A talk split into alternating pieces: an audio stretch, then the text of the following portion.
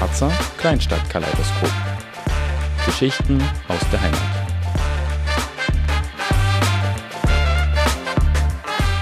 Herzlich willkommen zum Harzer Kleinstadt-Kaleidoskop, dem Geschichtensammelsurium gewidmet den Menschen von hier.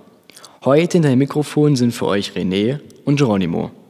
Heute im Studio haben wir einen Mann, der sich stark politisch engagiert und trotzdem ein wirklicher Familienmensch ist. Unser Gast ist niemand Geringeres als Daniel Schumann. Was gefällt dir denn am meisten an Ballenstedt? Ja, also erstmal freue ich mich, dass ich heute hier sein kann und dass ich heute mit euch hier sprechen kann. Ähm, und ich freue mich auch, dass ihr das schon so schön vorbereitet habt.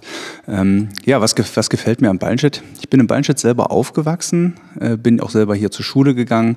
Meine Familie äh, wohnt hier in Ballenstedt, ähm, musste dann natürlich oder habe dann hier die äh, Stadt erst verlassen noch für ein paar Jahre, bin dann aber gerne wieder hier zurückgekommen. Und ähm, was mich hier anspricht, ist einmal die Nähe zur Natur, die Nähe zum Harz ähm, aber eben auch die, ja, die, äh, die reichhaltige Geschichte, die die Stadt hat, ähm, die schöne Lage der Stadt, ähm, die, die schönen, tollen Häuser, die es hier gibt, die vielen ähm, Aktivitäten, die hier stattfinden und halt eben auch die Menschen, die hier leben. Wir haben gehört, dass Sie lange bei der Bundeswehr waren. Was hatten Sie zurück nach Beinstedt gelockt? Ja, ich war tatsächlich, ich habe nach der nach der Schule dann erstmal, wie gesagt, die Stadt hier verlassen, ähm, bin dann zur Bundeswehr gegangen, habe da studiert. Ähm, das hat mich natürlich erstmal ähm, motiviert, die Ausbildung, die vielfältigen, vielfältige Ausbildung und die Herausforderung. aber relativ schnell war dann auch klar für mich, dass es auch wieder zurückgehen soll, da auch die Heimatverbundenheit doch äh, stark ausgeprägt war und natürlich auch noch ist mich haben verschiedene Sachen, die ich ähm, eben ja schon kurz genannt hatte, wie die Natur, die Geschichte, aber eben auch die Familie, die Freunde, die hier im Ort sind, haben mich natürlich dann dazu bewogen, äh, dann auch wieder zurückzukommen. Dass es dann geklappt hat, ähm, war zum Teil ein glücklicher Zufall, zum Teil war es natürlich auch beabsichtigt und äh, freue mich, dass es auch dann relativ schnell auch wieder geklappt hatte. Äh, zudem stand noch in unseren Informationen, dass Sie Ihre Frau unterstützt haben. Gibt es vielleicht auch so eine Partei, die Sie interessiert? Ja, meine Frau saß tatsächlich von 2014 bis 2019 hier im Stadtrat. Sie hatte sich auf die Liste der SPD eintragen lassen, ähm, war selber kein Mitglied, ähm, aber die Möglichkeit besteht, eben da trotzdem auch mitzuarbeiten. Da kann ich auch nur jeden motivieren und auch ähm, anregen, wenn jemand die Zeit auch aufbringt und auch die, die Motivation und das Interesse, sich auch da politisch auch innerhalb der Stadt einzubringen. Ich denke, dass es innerhalb der Stadt nicht notwendig ist und auch nicht ähm, essentiell ist, sich in einer Partei zu engagieren, denn die Themen, die dort ähm, ja, tagtäglich besprochen werden, die geplant werden müssen, die organisiert werden müssen, äh, betreffen uns alle direkt vor Ort. Da geht es nicht unbedingt, welches Parteibuch jemand hat. Man kann sich dort ähm, oder man sollte sich da und möglichst viele sollten sich da einbringen, unabhängig davon, ähm, wo man vielleicht sonst irgendwie aufgestellt ist. Wichtig ist, dass man vor Ort äh, konstruktive Lösungen findet, dass man zusammenarbeitet, dass man kooperiert. Das ist, denke ich, das Wichtige. Und ähm, dürfen wir fragen, inwiefern Sie sich auch für Ihre Frau mit so eingesetzt haben, also wie Sie ihr vielleicht geholfen haben? Ja, gerne. Ähm, das ist natürlich nur eingeschränkt möglich, muss man natürlich sagen, denn es gibt auch vertrauliche Unterlagen im Stadtrat, äh, die dementsprechend nur den Stadtratsmitgliedern, Mitgliederinnen auch vorenthalten oder ähm, vorenthalten sind, so dass diese auch nur den äh, nur darüber auch Kenntnis haben dürfen. Das heißt, da muss man natürlich das trennen. Aber es gibt natürlich immer einen Bereich, gerade im äh, was auch öffentliche Sitzungen geht, wo auch jeder Bürgerin und jeder Bürger auch dran teilnehmen kann.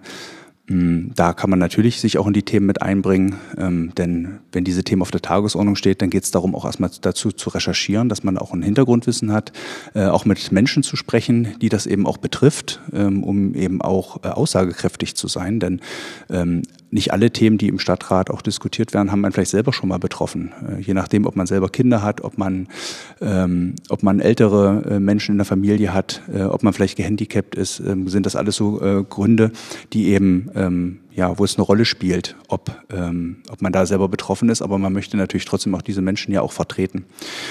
Das sind Punkte. Und dann ist es natürlich auch so, dass es auch immer darum geht, auch Ideen zu sammeln und Ideen einzubringen. Und ähm, das kann auch jeder, es kann auch jeder, wie gesagt, jede Bürgerin, jeder Bürger kann jemanden aus dem Stadtrat ansprechen, kann auch, ähm, es gibt auch Sitzungen, offene Sitzungen, dass man mit hingeht, dass man versucht, die Themen anzusprechen und anzuregen. Also da kann sich im Grunde jeder einbringen und das haben wir natürlich gemacht. Wir wollten ja die Zeit, die sie im Stadtrat war, auch möglichst, möglichst gut und konstruktiv auch nutzen. War oder ist es vielleicht noch schwierig, so eine Zeit zwischen Politik und Familie zu finden, auch für Ihre Frau? Ja, das war es auf jeden Fall. Es war eine Herausforderung. Ähm, als sie in den Stadtrat gekommen ist, hatten wir noch keine Kinder. Ähm, das kam dann parallel dazu und dann war es natürlich schon eine Frage, wie man das organisiert. Ähm, es funktioniert nur zusammen. Also man muss sich in der Familie, ähm, die Partnerinnen und Partner, die müssen sich halt so gut abstimmen, dass, es, dass man das halt handeln kann. Ähm, das heißt also, beide würden jetzt wahrscheinlich eine ähnliche Tätigkeit nicht ähm, nicht nachgehen können, aber wenn man sich das aufteilt, äh, dann funktioniert das und ähm, ist auch notwendig, damit man sich ja auch ähm, rückkoppeln kann, ähm, was eben so für Themen ähm, auch anliegen und dass man sich da gegenseitig unterstützt. Aber das ist bei Tätigkeiten in Vereinen äh, oder berufliche Tätigkeit ist das, ist das ähnlich. Wir haben noch gelesen, dass Sie ähm, Nachwuchstrainer bei Askania Ballenstedt sind.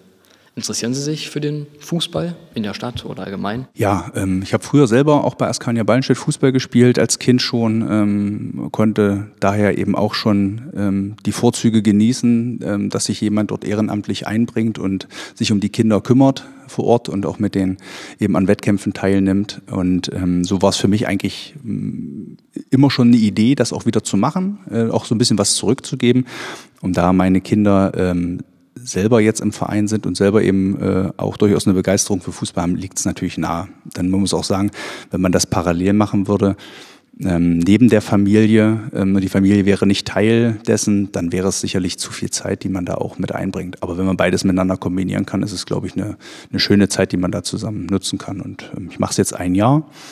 Die F- und die G-Jugend, ähm, das sind vom Alter so vier bis, vier bis acht Jahre und äh, macht, macht viel Spaß. Haben Sie schon irgendwelche Erfolge erzielen können mit den Jungs? Ja, wir haben letztes Jahr erstmal angefangen nur mit dem Trainingsbetrieb waren am Anfang auch noch gar nicht so viele Kinder. Das, ähm, wir hatten aber guten Zulauf, sodass es immer mehr geworden sind, dass wir das auch trennen konnten in F- und G-Jugend. Das machte dann äh, irgendwann auch Sinn und äh, sind dann im, ja, jetzt ab März in den sozusagen die normale Rückrunde sind wir dann in den Spielbetrieb gegangen. Das ist gut, dass es bei den doch äh, jüngeren Mannschaften doch so ist, dass man eben nicht eine ganze, das ganze Jahr durchspielen muss, sondern dass das ein bisschen geteilt ist. So konnten wir dann eben ab März dort starten und ähm, ich glaube, die Kinder haben sich da super entwickelt. Ähm, wir konnten da durchaus den einen oder anderen Erfolg erzielen. Und wichtig ist, denke ich, auch, dass die Kinder selber ihre persönlichen Erfolge auch aus so einem Sport ziehen, aber eben auch darüber hinaus ähm, lernen, halt eben als Mannschaft zu gewinnen und aber auch zu verlieren. Neben der Politik und dem Fußball setzen Sie sich ja noch für Heimat bewegen ein. Was machen Sie denn da so? Ja, Heimat bewegen ist ja noch ein recht junger Verein, will ich sagen, äh, in der Stadt, die ja sehr aktiv sind, äh, die viele inspirierende Ideen haben. Und ähm, von daher hat mich es natürlich erstmal schon sowieso interessiert, was macht Heimatbewegen, als, als man das so das erste Mal Kontakt dazu hatte. Ähm, man kannte ja auch schon viele Protagonisten des Vereins ähm, und man hat dann halt überlegt, wo könnte man beispielsweise zusammenarbeiten.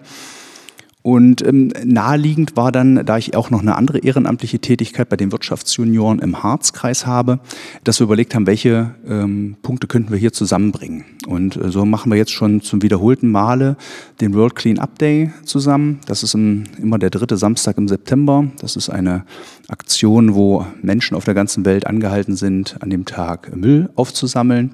Und das wird weltweit äh, wird das betrieben und auch in Deutschland wird das sehr gut angenommen. Und wir machen das hier unterschiedlichen unterschiedlichen Orten im Harzkreis. Und äh, das ist beispielsweise ein Punkt, wo wir sagen, das macht mit Heimatbewegen Sinn. Wir machen, wir nutzen die Lokalität vor Ort, wir können den Hof nutzen.